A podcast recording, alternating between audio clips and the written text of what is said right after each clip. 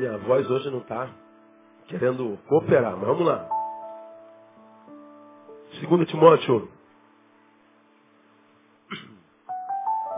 Enquanto você abre algumas curiosidades sobre o livro, ou sobre as cartas de Paulo escritas a Timóteo. Paulo escreveu, foi o homem que mais escreveu livros da Bíblia, você sabe muito bem disso.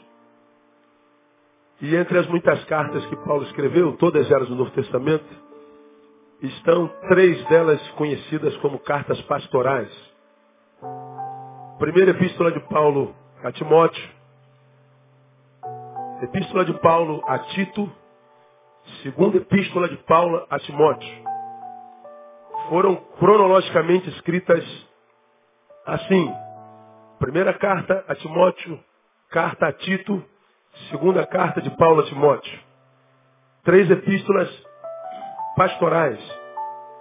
Paulo escreve a jovens pastores, pastores formadores de opinião, pastores influenciadores de multidões, pastores que formam gente, que influenciam gente, que conduz gente, homens que recebem de Deus o encargo de serem referência, de estarem à frente do exército de Deus. Homens com poder de influência. Homens tidos e havidos como profetas, como pessoas que falam da parte de Deus. Paulo se preocupa com a saúde dos pastores que ele formou. E escreve entre as suas muitas cartas essas três, que são chamadas de cartas pastorais. Segunda Timóteo, diferente da primeira Timóteo e Tito, foi uma carta que Paulo escreveu na cadeia. Quando ele escreveu a primeira carta a Timóteo e a carta a Tito, ele estava solto, em liberdade ainda. Mas quando ele escreve a segunda, ele já estava preso em Roma. E nós estudamos até hoje de manhã a segunda carta, capítulo 4, quando ele abre o seu coração, ele abre seu, rasga seu peito e fala das suas angústias, das suas amarguras, fala das suas decepções. Paulo fala da sua angustiante, torturante solidão. Paulo morreu só, totalmente só, abandonado. Nós, no mês de novembro e dezembro, nos cultos matinais, ministramos sobre solidão, tomando, por exemplo, a carta de Paulo a Timóteo, a segunda. Nessa carta, ele passa prioritariamente quatro incumbências a Timóteo, seu jovem pastor. Pupilo querido, aquele dentre os muitos discípulos que ele teve, que ele carregava mais fundo no coração, Aquele, quem sabe, que estava entre os quais ele mais amava, ou que era o que ele mais amava. Ele escreve com muito carinho, e lhe passa, é, como escopo dessa segunda carta, quatro incumbências. Eu quero ler com vocês bem rapidinho. A primeira delas, delas está em capítulo 1. Segunda Timóteo, capítulo 1, versículos 6 e 7. Ele diz assim, por esta razão te lembro que despertes ou reavives o dom de Deus que há em ti pela imposição das minhas mãos. Porque Deus não nos deu espírito de covardia, mas de poder, de amor e de moderação. Então a primeira incumbência, reaviva teu dom. Ressuscita teu dom. Desperte teu dom, Timóteo. Como quem diz, Timóteo, você é alguém vocacionado, você é alguém eleito. Você recebeu de Deus um dom, foi te dado por imposição das mãos do presbitério. Não há dúvida de que você tem uma missão dada diretamente por Deus, mas essa missão parece que está secundarizada na tua vida. Desperta esse negócio.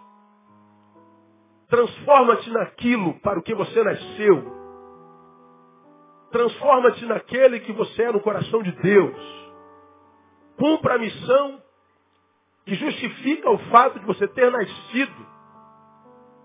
Não há razão para viver se você não vive para cumprir aquilo para o que você nasceu. Não vale a pena ser se você não for aquilo que você é no coração de Deus. Desperte-os o dom. Primeira incumbência de Paulo.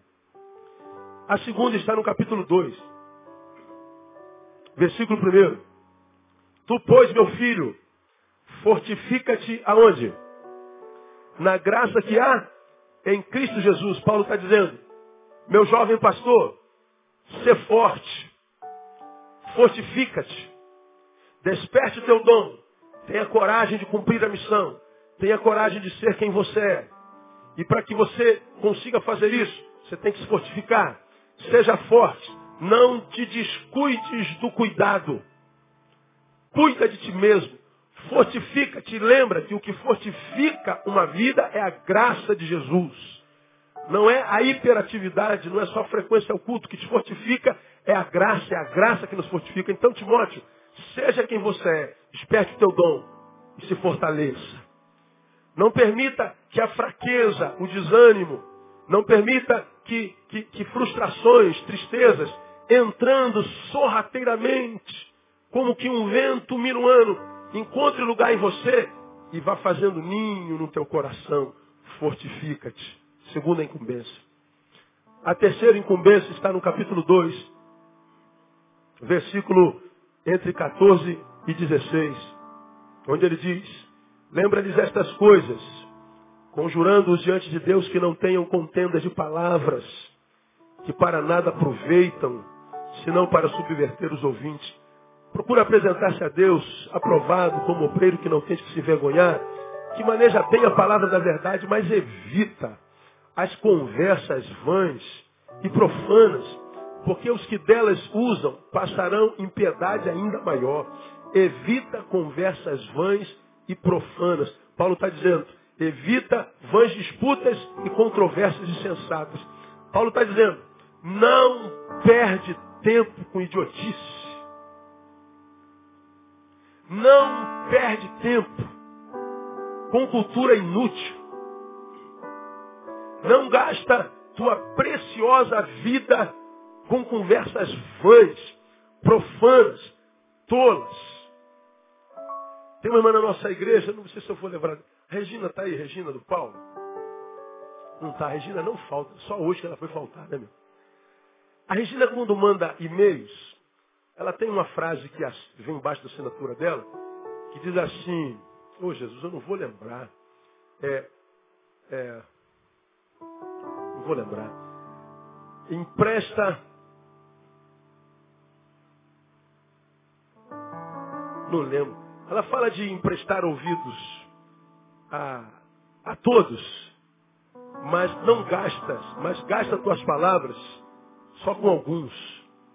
É um negócio muito interessante. De manhã ela estava aqui, eu queria que ela falasse daquela, daquela, daquela palavra. Então, teu ouvido, tu pode até emprestar, porque o ouvido é um, é um, é um símbolo de misericórdia. Deixe que desabafem. Deixe que, que, que, que, que, pessoas chorem contigo. Ouça as pessoas com misericórdia, ouvidos misericordiosos. Mas não gasta a tua palavra com qualquer um. Não joga conversa fora com quem não tem audição. É o que Paulo está dizendo aqui. Timóteo, desperte o teu dom, não deixa que ele morra.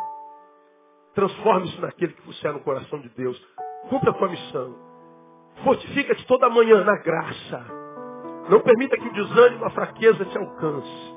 Terceiro, não jogue conversa fora. Não gaste tempo com tolice. Não gaste tempo com, com idiotice. Não gaste tempo com bobagem. Não disperse, desperdice vida com quem não valoriza a vida. Terceira incumbência. Quarta vida. Quarta incumbência. Capítulo 4. Versículos de 1 a 5. Conjuro-te diante de Deus e de Cristo Jesus que há de julgar os vivos e os mortos, pela sua vinda e pelo seu reino. Prega a palavra. Insta a tempo e fora de tempo. Admoesta, repreende, exorta, com toda longanimidade e ensino, porque virá tempo em que não suportarão a sã doutrina, mas tendo grande desejo de ouvir coisas agradáveis, ajuntarão para si mestres, segundo seus próprios desejos, E não só desviarão os ouvidos da verdade, mas se voltarão às fábulas.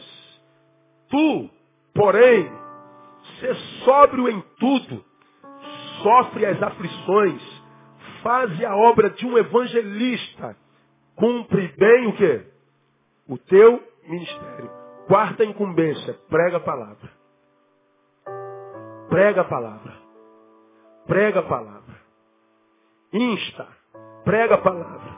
A tempo e fora de tempo. Prega a palavra com exortação. Prega a palavra com ensino.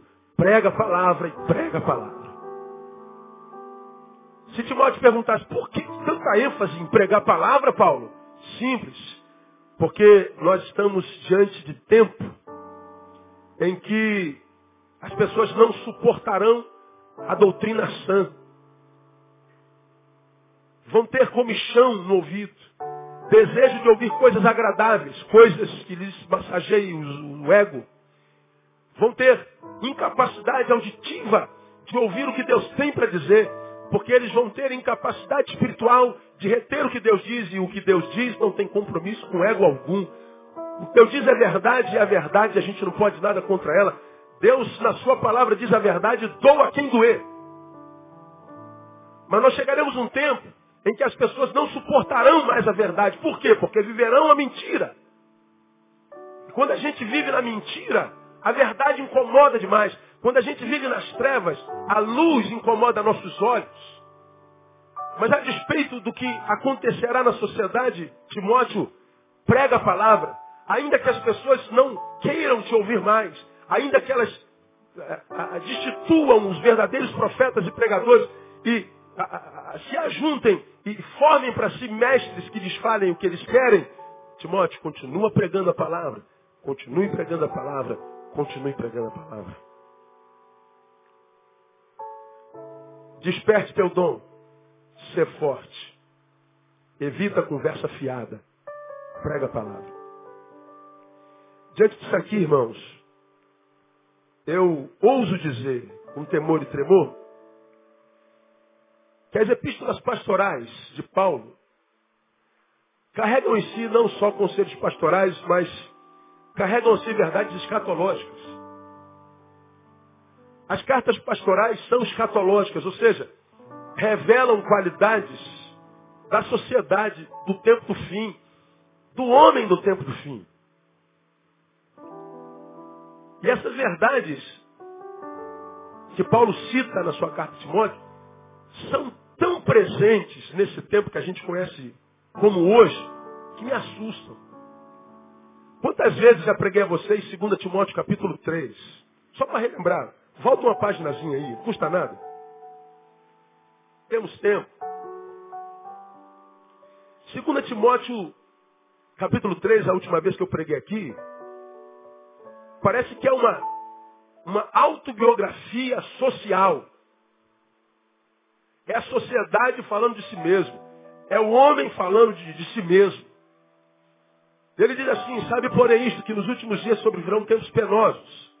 Ele explica por quê. Porque os homens serão amantes de si mesmos, gananciosos, presunçosos, soberbos, blasfemos, desobedientes a seus pais, ingratos, ímpios, sem afeição natural, implacáveis, caluniadores, incontinentes, cruéis, inimigos do bem, traidores, atrevidos, orgulhosos, mais amigos dos deleites do que amigos de Deus, tendo aparência de piedade, mas negando-lhes o poder, afasta-te deles. Sete, sempre aprendendo, mas nunca podendo chegar ao pleno conhecimento da verdade. Olha aí, Paulo está falando da qualidade de caráter do homem do tempo fim.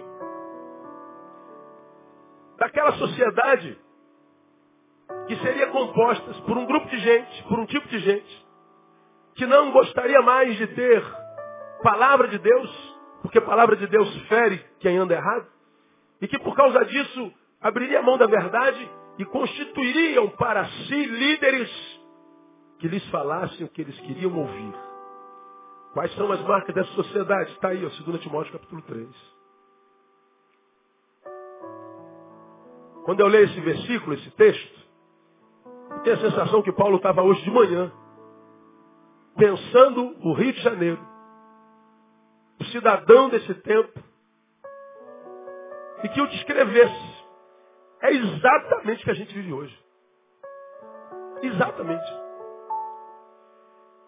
Então Paulo, quando escreve a Timóteo, diz, quando vocês virem uma sociedade assim, vocês saibam estão caminhando para o tempo fim e esse tempo seria penoso. Seria um tempo difícil. Seria um tempo de deformações. Seria um tempo de dores. Seria um tempo difícil de ser gente. Seria um tempo doido. E aí a gente volta para 2 Timóteo capítulo 4. Nós vemos Paulo revelando a Timóteo algumas marcas dessa sociedade. Só no versículo 5, além do capítulo 3, ele diz assim, tu, porém, ser o que a igreja? Me ajuda. Sóbrio. Diga, ser sóbrio. Sofre as aflições. Sofre o quê? Diga, aflições. Faze a obra de um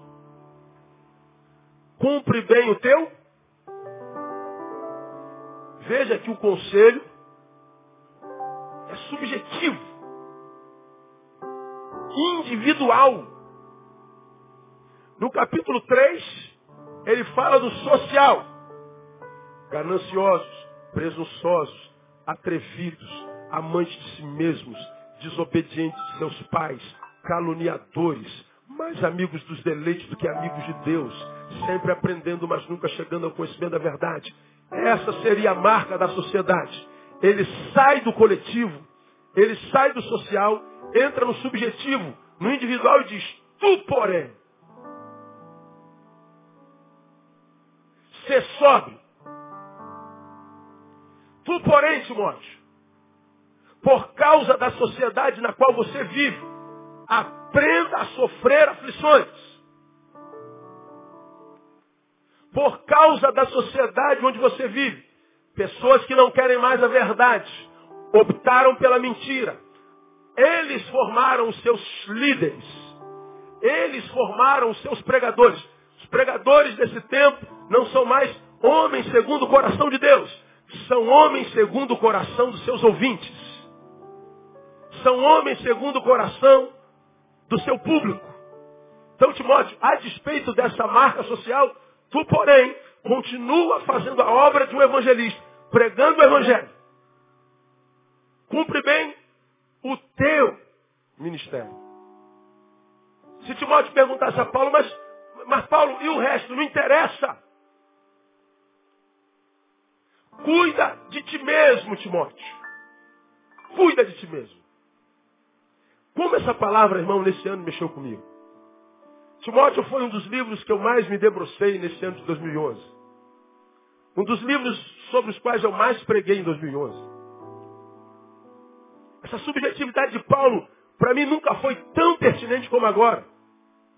Nunca foi tão verdadeira e necessária como agora. Desenvolver a capacidade de continuarmos a sendo quem nós somos. Me perguntaram algum tempo atrás, numa entrevista lá em Caldas Novas, pastor, qual é o maior desafio do homem desse tempo continuar sendo quem é. Nosso maior desafio é continuarmos a ser quem nós somos. Nosso maior desafio é desenvolver a capacidade de remar contra a maré. Que maré? Essa maré de deformação social. Essa maré de deformação espiritual.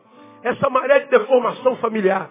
Essa maré de toda sorte de desgraça que a gente vê notoriamente na sociedade. Continuar remando contra isso e remar contra a maré cansa. Foi o próprio Paulo que escreveu num desses mesmos livros.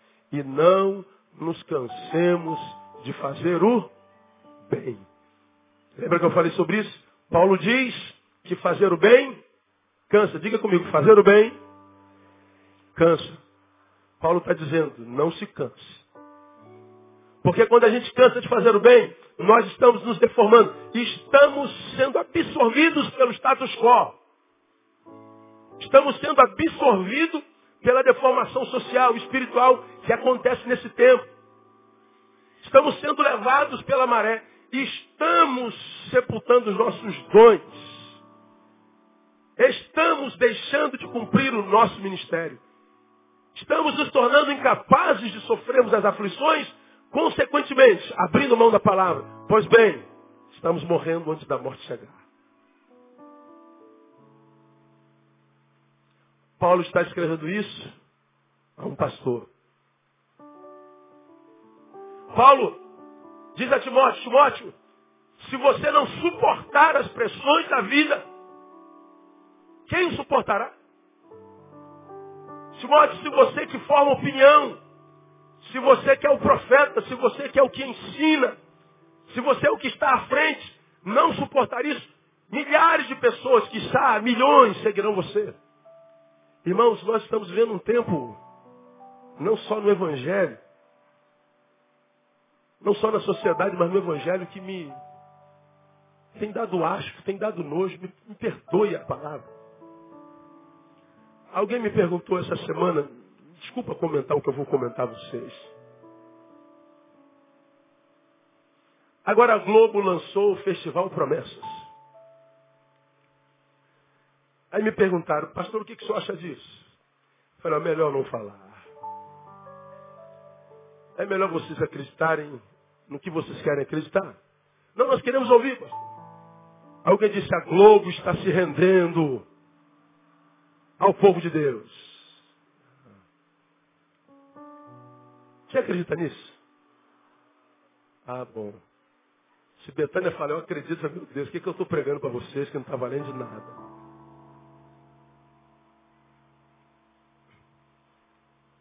Algumas semanas atrás, Bispo Macedo lança um vídeo na internet com uma imagem de Ana Paula Valadão. Recebendo a unção de um homem, ela cai no chão. Ele vai para a mídia e diz: 95% dos cantores evangélicos são endemoniados. 95%. Coloca Ana Paula num programa de televisão de rede nacional diz: Isso é demônio. Essa menina está endemoniada. Essa palavra do bispo repercutiu no mundo. O Brasil foi quem está nas redes sociais. Quantos, quantos acompanharam? Deixa eu ver. Um grupo bom. Sei que mais gente estava acompanhando. O site do Macedo recebeu milhões de, de reações negativas. Não, se cai no espírito sim, não sei o quê, papapá, Ana Paula é mulher de Deus. Aí ele vai, volta, cita aquele fenômeno que Ana Paula viveu alguns anos atrás no encontro de louvor, que ela andou de quatro no palco, dizendo que tinha recebido a unção do leão. Mais uma avalanche. Nós estamos vendo o povo dito de Deus lutando não contra as trevas nem contra o diabo. Mas é o mesmo exército se autodigladiando e matando-se uns aos outros. Ferindo a própria carne. Como a reação contra a Universal foi muito grande, Macedo vai mais longe. Lança um programa, Câmera Record, de rede nacional, com um programa falando sobre queda no espírito nas igrejas evangélicas. Quantos viram Câmera Record esse programa aí? Um bom número viu. Câmera Record é igual o Globo Repórter. Então entrou nas igrejas, vendo o fenômeno da queda, os paletós que derrubam, os, o sopro que derruba. E colocou pastores contra o fenômeno, somente o que foi dito que inventou isso na igreja. Disse, gente, eu comecei com isso, mas isso é do diabo. Depois eu fui ver. Então, ficou claro que a Globo Repórter foi uma matéria encomendada pelo dono da Record. E no final, a guerra é sempre contra os cantores. 95% dos cantores são endemoniados. Por que, que foi dito isso? Porque a maioria dos cantores gospel estão indo para uma gravadora. Qual é a gravadora? Ah, vocês sabem. A Som Livre é uma gravadora secular que entrou quase em concordata, e, e, e, e foi à bancarrota Porque não se vende mais CD no Brasil por causa da pirataria. Fenômenos como, por exemplo, trazer na arca, vendeu 100 mil discos. Chegou a platina, não chegou? Não existe no meio secular. Um grupo no meio secular que vende 30 mil discos bateu o recorde. Nem Roberto Carlos tem batido disco de platina. Por causa de pirataria. Você vai lá no santo iTunes ou no iTunes e o que, que você faz? Baixa. Grava teu CDzinho. Tudo bem. Aliás, nem no CD vai mais. Vai no PEN, no chupa-cabra. Bota no teu carrinho. Vai gastar para quê? O que, que acontece?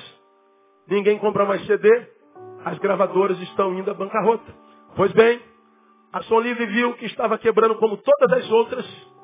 Então ela entrou no veio evangélico.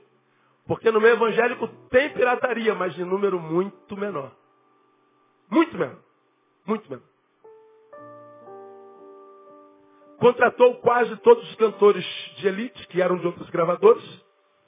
E aí, por causa do fato de a gravadora Som Livre absorver todos esses cantores, a Line Record, que é do homem, do Macedo, começou a fundar. Então um tem que atacar os cantores de lá, 95% daqueles cantores têm demônio, que é para ninguém comprar os seus CDs.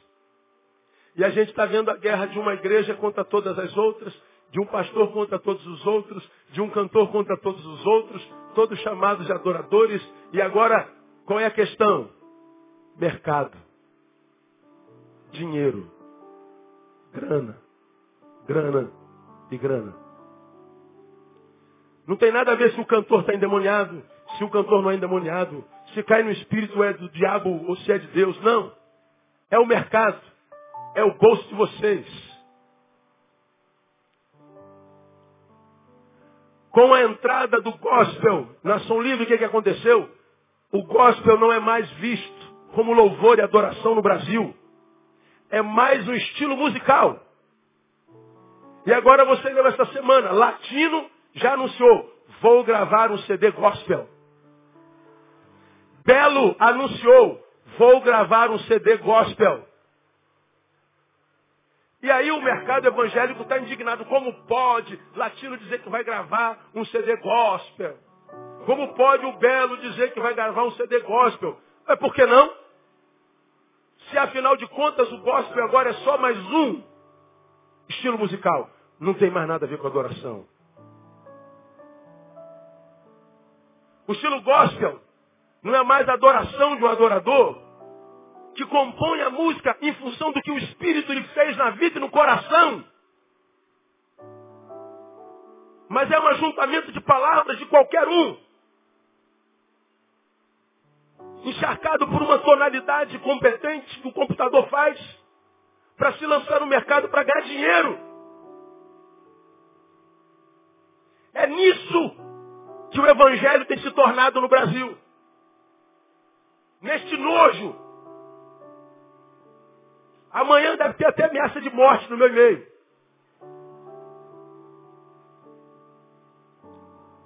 É nisso que o evangelho está se falando, se transformando. Quantos cantores começaram lá atrás, salvos pelo Evangelho, livres da droga, livres da prostituição. Deus lhes deu uma voz privilegiada e eles começaram a adorar o Senhor por alegria. Hoje estão vendidos pelo mercado. Quantos pastores começou pequenininho, simples e humilde, hoje são inacessíveis. Perdemos a capacidade de continuar remando contra a maré, de continuarmos a ser quem nós somos. Estamos perdendo a capacidade de continuar vivendo a verdade. Estamos perdendo o direito de pregar a verdade. Porque estamos nos vendendo. Estamos nos corrompendo. Paulo está falando sobre, com Timóteo sobre isso desde sempre. marcas do tempo da geração do fim. Nosso maior desafio é continuar sendo quem nós somos, sendo aquele que nós somos no coração de Deus. Irmão, essa é uma tarefa difícil, essa é uma tarefa complicada, mas uma tarefa necessária, porque o que nós estamos vendo acontecer do nosso lado tem dado vergonha.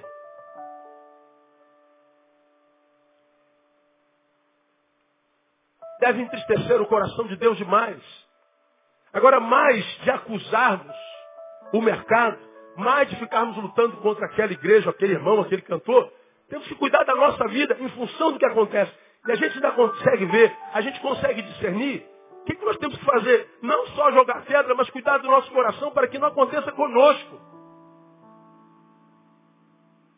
Porque se aconteceu com eles, pode acontecer comigo, pode acontecer contigo.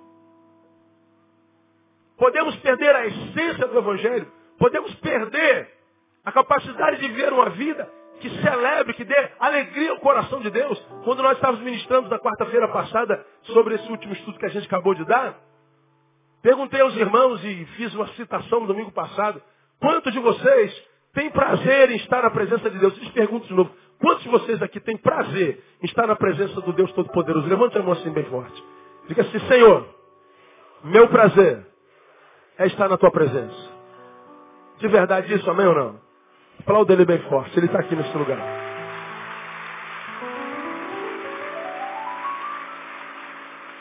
Eu disse para vocês, ter prazer em estar na presença de Deus não é o importante. O importante é, tem Deus prazer em estar na sua presença?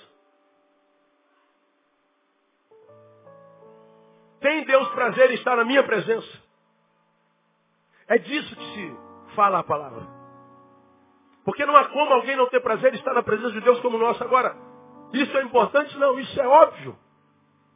O importante é Deus tem prazer em estar na nossa presença. Deus tem prazer em estar no meio de uma igreja dessa. Deus tem prazer em estar numa, numa cultura evangelical dessa. Não sei. O que eu sei, irmãos, é que o que acontece no Brasil muda a realidade social do Brasil. E eu faço, portanto, alusão ao que eu preguei há três domingos atrás, sobre os dados do IBGE, que foram publicados há duas, três semanas, no máximo um mês na sua página, falando sobre a realidade do Brasil no que concerne a religião. E no Brasil nasceu pela primeira vez, portanto, é um fenômeno sociológico, já é algo mensurável no Brasil, uma nova classe de religiosos. Qual é a classe de religiosos? Evangélicos sem igreja protestantes não praticantes. Fenômeno católico. Católico praticante, católico não praticante. Os homens do censo, os pesquisadores do censo do IBGE, qual a sua religião? Sou evangélico. Qual a denominação? É a segunda pergunta. Não tem denominação, eu não tenho igreja. Os homens do censo não sabiam o que fazer. Ué, vamos encaixar essa gente aonde? Porque desde que o censo existe no Brasil, 1984, os dados informam protestantes, católicos, espíritas e, e as outras orientais e afrodescendentes. No veio protestante, tem lá, sou protestante, portanto evangélico, e vem o ramo, denominação. E temos as denominações que nós conhecemos todos. Agora, nesse censo, dava entrevista lá uns diretores do IBGE, dizendo, gente, nasceu uma nova classe de religiosos do Brasil. Evangélicos não praticantes. Protestantes não praticantes. São evangélicos nominais. Como não havia na folha protestantes não praticantes, evangélicos sem igreja, eles não sabiam onde é que colocava essa gente. O número foi tão grande que eles tiveram que criar um novo dado está lá quase 5 milhões de evangélicos sem igreja. Portanto, é um número tão exorbitante que já é mensurável. Já é uma mudança sociológica no âmbito religião. Agora, por que isso está acontecendo? Porque nós estamos perdendo a capacidade de continuar sendo quem somos. Estamos nos deformando como igreja.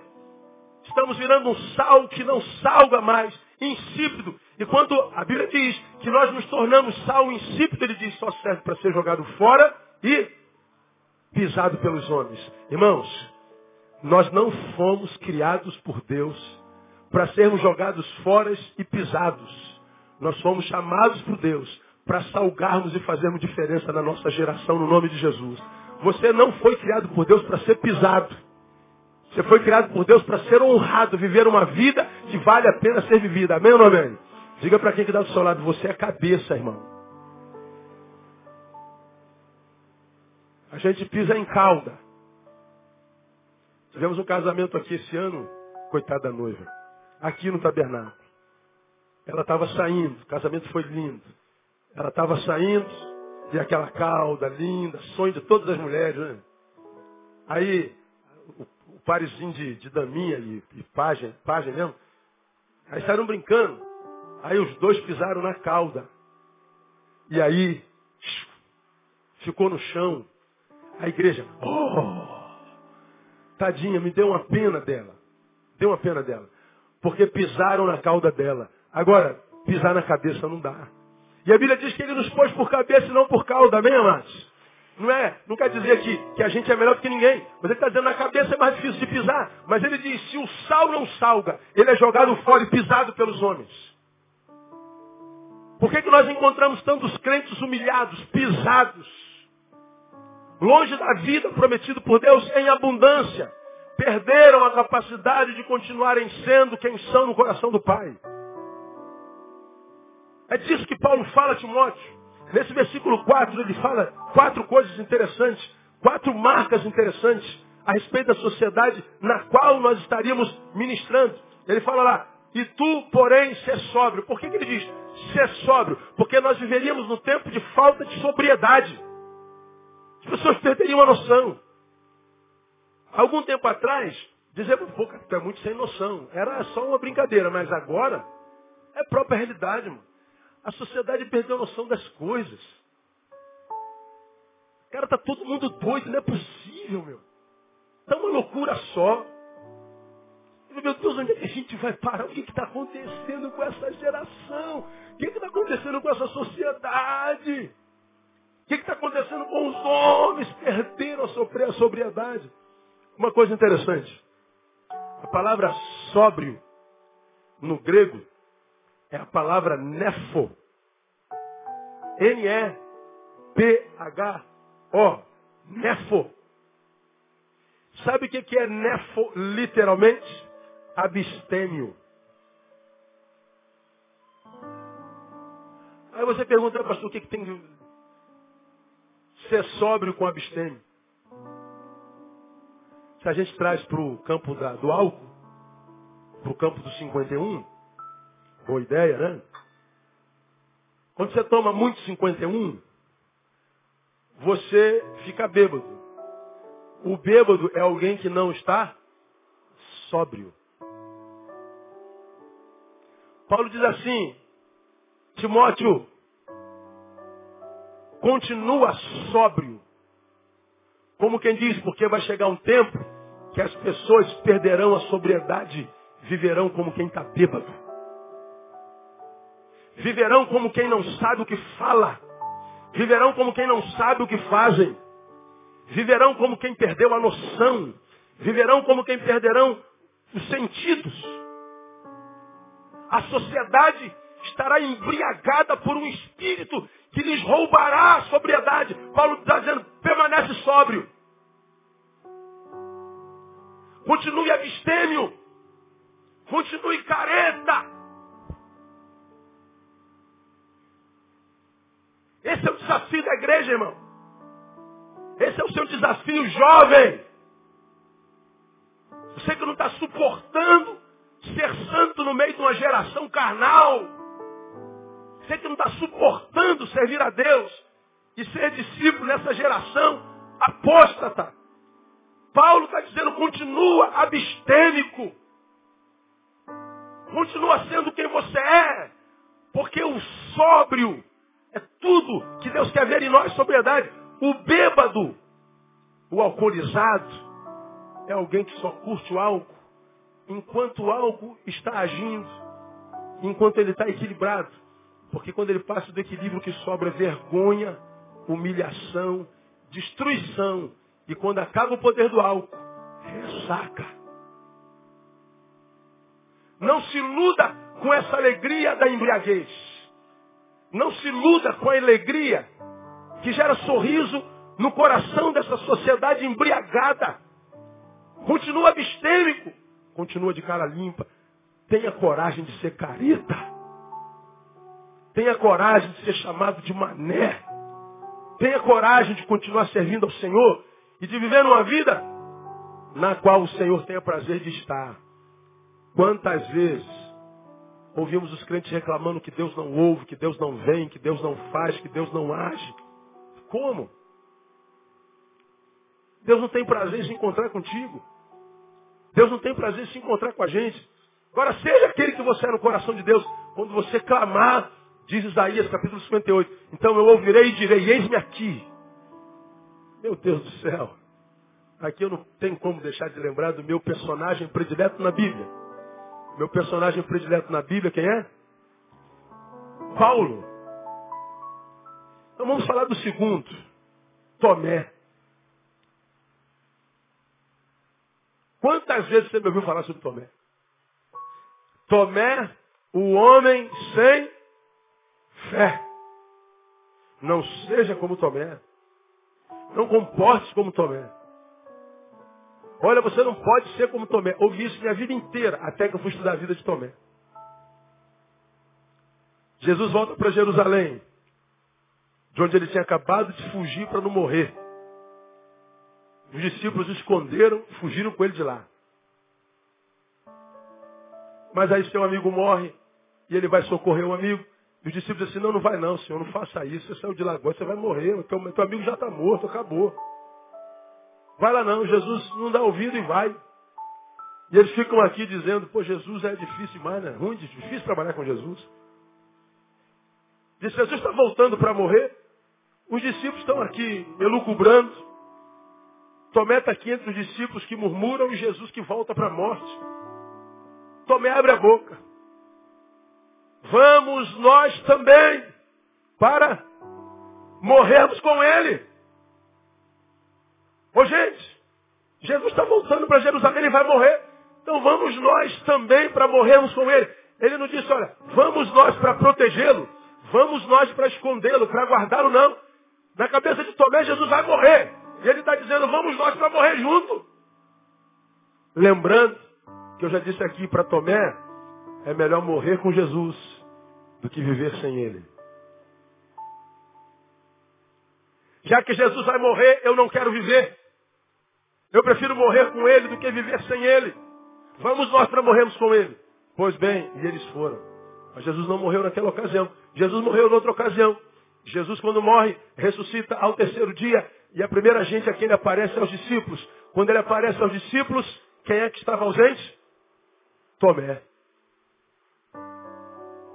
Jesus vai. Tomé vem para a reunião. Primeira coisa que o crente faz é jogar na cara do outro. Tom, você não sabe o que você perdeu. Você não sabe como foi bom aqui. Onde é que você estava, seu carnal? Seu crente porcaria. Tomé, onde é que você estava? Você não pode ser assim, não. Você faltou o culto aquele dia. Você não sabe o que Deus fez, você perdeu. Joga na cara do cara, como quem diz, sofra, desgraçado. Você já perdeu o que perdeu, então sofra logo de uma vez. Como quem diz, eu não, eu estava presente, você não. Eu não, eu, eu compareci, você não. Ah, eu sou melhor que você. Tomé não estava e diz assim, o que, que vocês estão falando? Jesus esteve aqui, você me desculpa, eu não creio. Como que você não crê? Ele esteve. Sim, é, tudo bem, mas eu não creio, dá licença. Se eu não vir a marca na mão, no pé, no lado, eu não creio. E ele bateu o pé firme, julgado pelos outros, incrédulo, julgado pelos outros, desunidos, julgado pelo outro, carnal, podia ser rejeitado pela sua equipe, pela sua igreja. Ele continuou sendo homem, continuou sendo macho, continuou sendo quem era. Eu não creio. Diz o texto, de forma maravilhosa, que oito dias depois, Jesus voltou. Só para quem? Para Tomé. Tomé, vem cá. Põe a mão. Põe a mão. Põe a mão.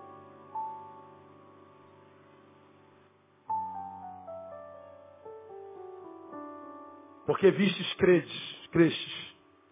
Bem-aventurado os que não viram e creram.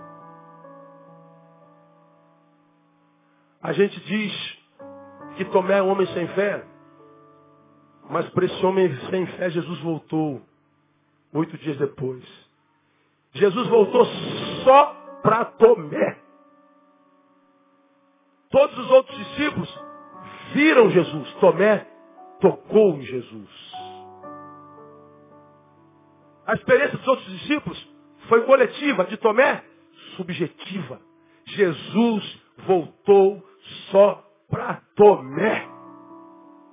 Naquele mesmo dia ele subiu aos céus. Por que, que Jesus voltou para Tomé, irmão?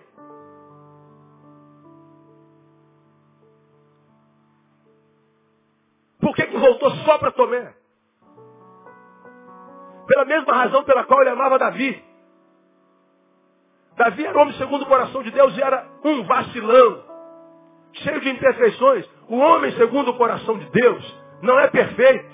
É um homem imperfeito que não se entrega às imperfeições. O homem segundo o coração de Deus não é uma fortaleza, é um homem fraco que não se entrega às fraquezas.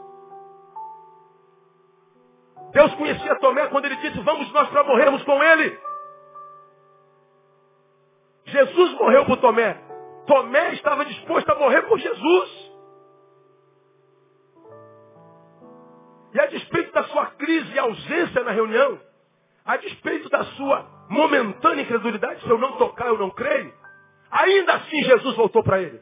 Jesus tinha prazer em estar na presença de Tomé. Quantos de nós oramos, pedindo para que Deus venha nos visitar e ele não vem? Quantos de nós clamamos, clamamos, clamamos, ele não se mexe? Quantos de nós buscamos experiências e ele nada? Jesus voltou para Tomé. Jesus tinha prazer em estar na presença de Tomé. Tem Deus prazer em estar na nossa presença?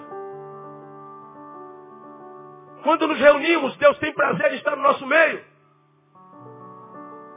Porque se nós perdermos a sobriedade, se nós nos embriagarmos com o que tem embriagado essa sociedade, se a nossa motivação for dinheiro, como dinheiro é a motivação dessa sociedade, se a nossa motivação for tapinha nas costas, reconhecimento, como é a motivação dessa sociedade, se a nossa motivação é só encher templo e não transformar a gente em discípulo, como é essa sociedade, Deus vai se retirar do nosso meio. Nossas reuniões, nossas liturgias, nossas orações não vão dar em nada. E logo, logo nós faremos parte da grande multidão que deixou de ser crente porque está frustrado com Deus. Como alguém pode se frustrar com Deus como nós? Simples. Deixando de ser quem é. Meu irmão, você pode ter vivido em 2011 o pior ano da sua vida, como eu tenho ensinado a vocês aqui. Mas a despeito de ter sido o pior ano da sua vida, você chegou ao final de mais um ano. Posso ouvir um glória a Deus aí bem forte. Foi o pior ano da tua vida. Mas esse pior ano não foi capaz de destruir a tua vida. Sabe o que é isso? Graça de Deus renovada sobre você. Graça de Deus. Esse pior ano não retirou a mão de Deus de sobre você. Deus continuou sendo o mesmo, mas você continuou sendo. Tua intimidade, paixão por Ele continua sendo a mesma? Ou será que a forma como essa geração reage aos problemas tem contaminado você. Temos que continuar sendo quem nós somos. Da mesma forma que Jó continuou sendo quem era depois das aflições. Ele disse, o Senhor me deu, o Senhor me tirou, mas bendito continua sendo o nome do Senhor. Ele não mudou. E o Senhor restituiu quatro vezes mais. Eu quero profetizar. Para quem não mudar, para quem não deixar de ser quem é. Que 2012 traga quatro vezes mais do que a vida te tirou em 2011. Que 2012 seja o melhor ano de todos os anos da tua vida, no nome de Jesus. Para a glória de Deus Pai, Dá uma catucada assim, alguém você vai ser o melhor ano da tua vida, meu irmão. Oh, aleluia, eu recebo essa palavra. Glória a Deus. Ser sóbrio. Não se embriague. Busque sobriedade. Ele fala, sofre as aflições. Sofre as aflições. Falar de aflição é, é, é jogar água no mar, irmão. Meu Deus do céu, a vida está muito aflitiva. Está difícil demais ser gente. Difícil demais. Há momentos na vida que parece que a gente não vai aguentar, não é verdade? Uma angústia de alma. Uma angústia de espírito. Uma solidão cósmica. Frustração, decepção, insatisfação. Um estado difícil de ser. Preguei sobre isso domingo. Algum de vocês tem lá no carro, né? Falar de mim é fácil, conclua. Difícil é ser eu. Tá difícil, irmão? Tá bravo, não tá? Aflições.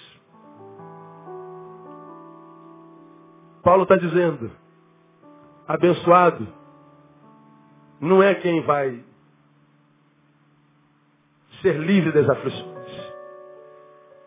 Abençoado é quem vai desenvolver capacidade de sofrê-las. Aprenda a lidar com as aflições. No ano 2000, eu preguei um sermão aqui na virada do milênio. Fiz alusão a uma citação de uma pesquisa que estava no Conselho Mundial de Igrejas.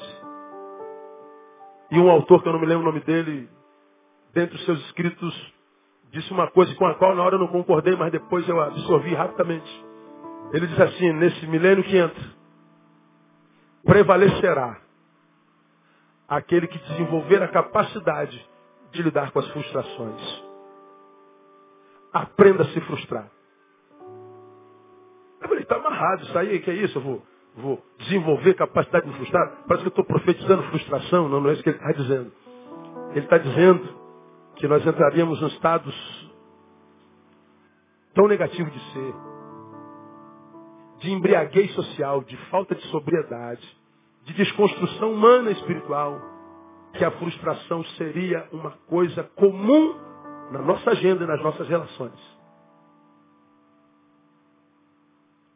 A frustração seria uma realidade parceira. Como isso é inevitável, ele está dizendo, prevalecerá quem aprender a se frustrar. E é verdade. Ganha, preguei aqui, quem sabe perder. Então, Timóteo, diz Paulo, sofre as aflições, filho meu. Não permita que as aflições, qual a falta de sobriedade, desconstrua o que Deus construiu em você. Não permita que a falta de sobriedade sepulte teu dom. Não permita que a falta de sobriedade e as aflições te enfraqueça. Fortifica-te. Não permita que a embriaguez social e as aflições roube de você a capacidade de continuar dizendo a verdade, de continuar sendo profundo, de continuar cumprindo a obra de um evangelista. Não deixe de pregar a verdade para ser aceito. Não converse fiado. Não jogue conversa fora. Continua sendo quem você é. Fortifica-te. Você está entendendo isso também ou não, amado? Porque se a gente não fizer isso, vamos fazer parte da multidão que fica no caminho. Faz a obra de um evangelista, porque o evangelho nada mais é do que boas novas de Jesus. A igreja evangélica, preguei há bem pouco tempo atrás, prega um evangelho que não é o evangelho de Jesus. Porque o evangelho de Jesus é negue-se a si mesmo. Tome cruz e siga-me. O evangelho é um chamado para perdição, não para salvação. Aquele que quiser salvar a sua própria vida, perdê-la. E aquele que perder a sua vida por amor de Cristo, lá. Por que tem tanta gente sem vida, não consegue achar a sua vida? Porque está tentando se salvar.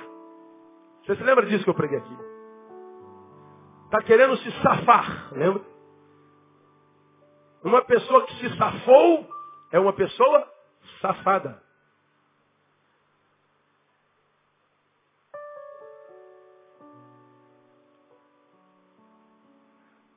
Nós estamos querendo nos dar bem o tempo inteiro. Queremos dar volta o tempo inteiro. A lei de gesso prevalece. Estamos querendo nos safar. E vivemos um mundo de safado. O Evangelho é um chamado para nos perdermos.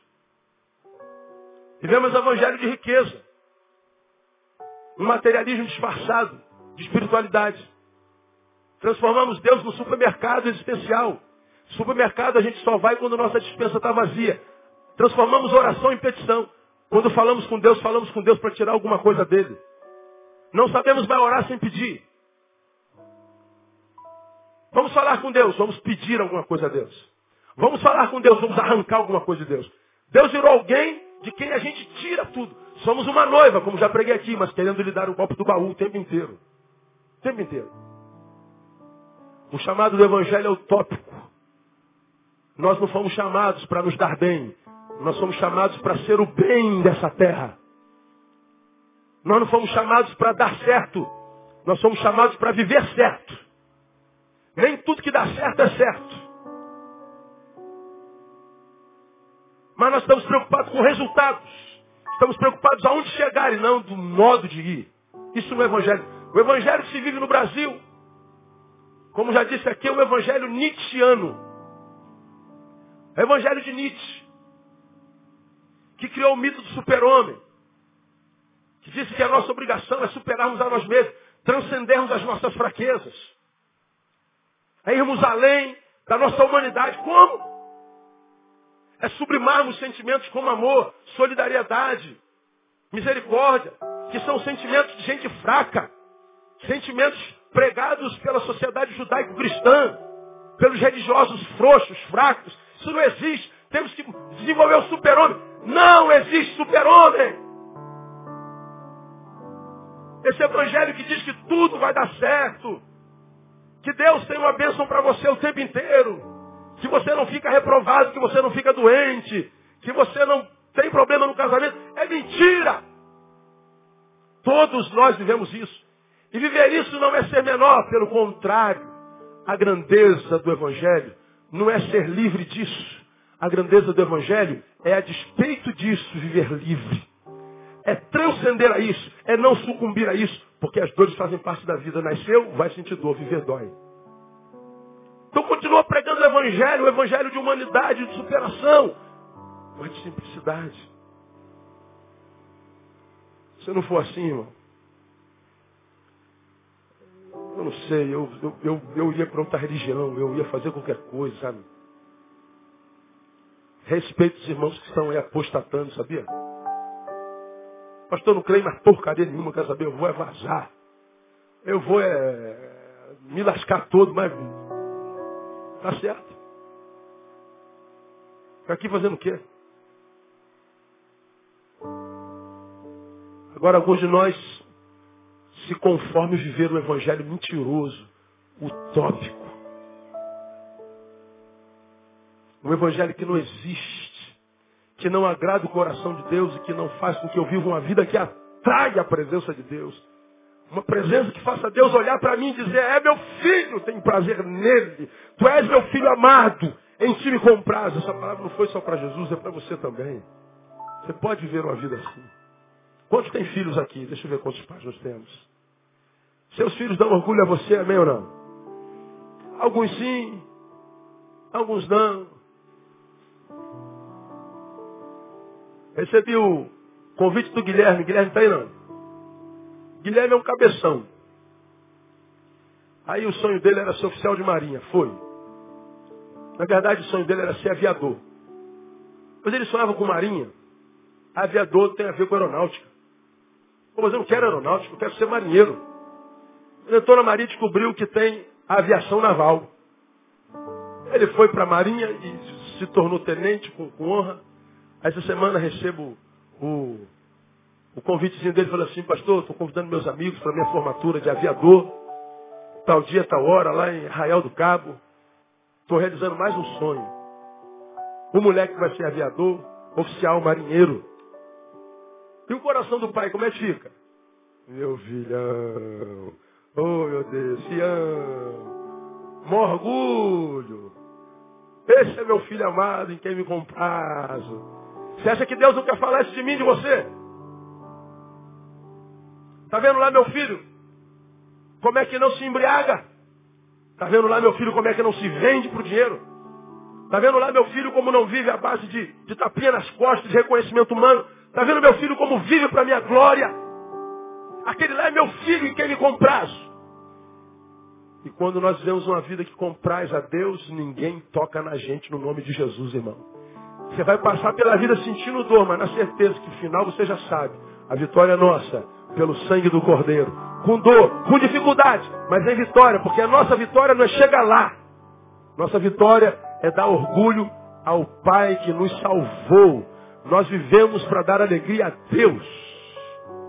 E quando a gente dá alegria a Deus, Ele te concederá tudo o que deseja o teu coração. Minha oração, irmão, nesse final de ano, estamos quase terminando o ano, é que nós ouçamos esse conselho de Paulo a Timóteo. Continua sendo quem você é. Desenvolvendo a capacidade de remar contra a maré.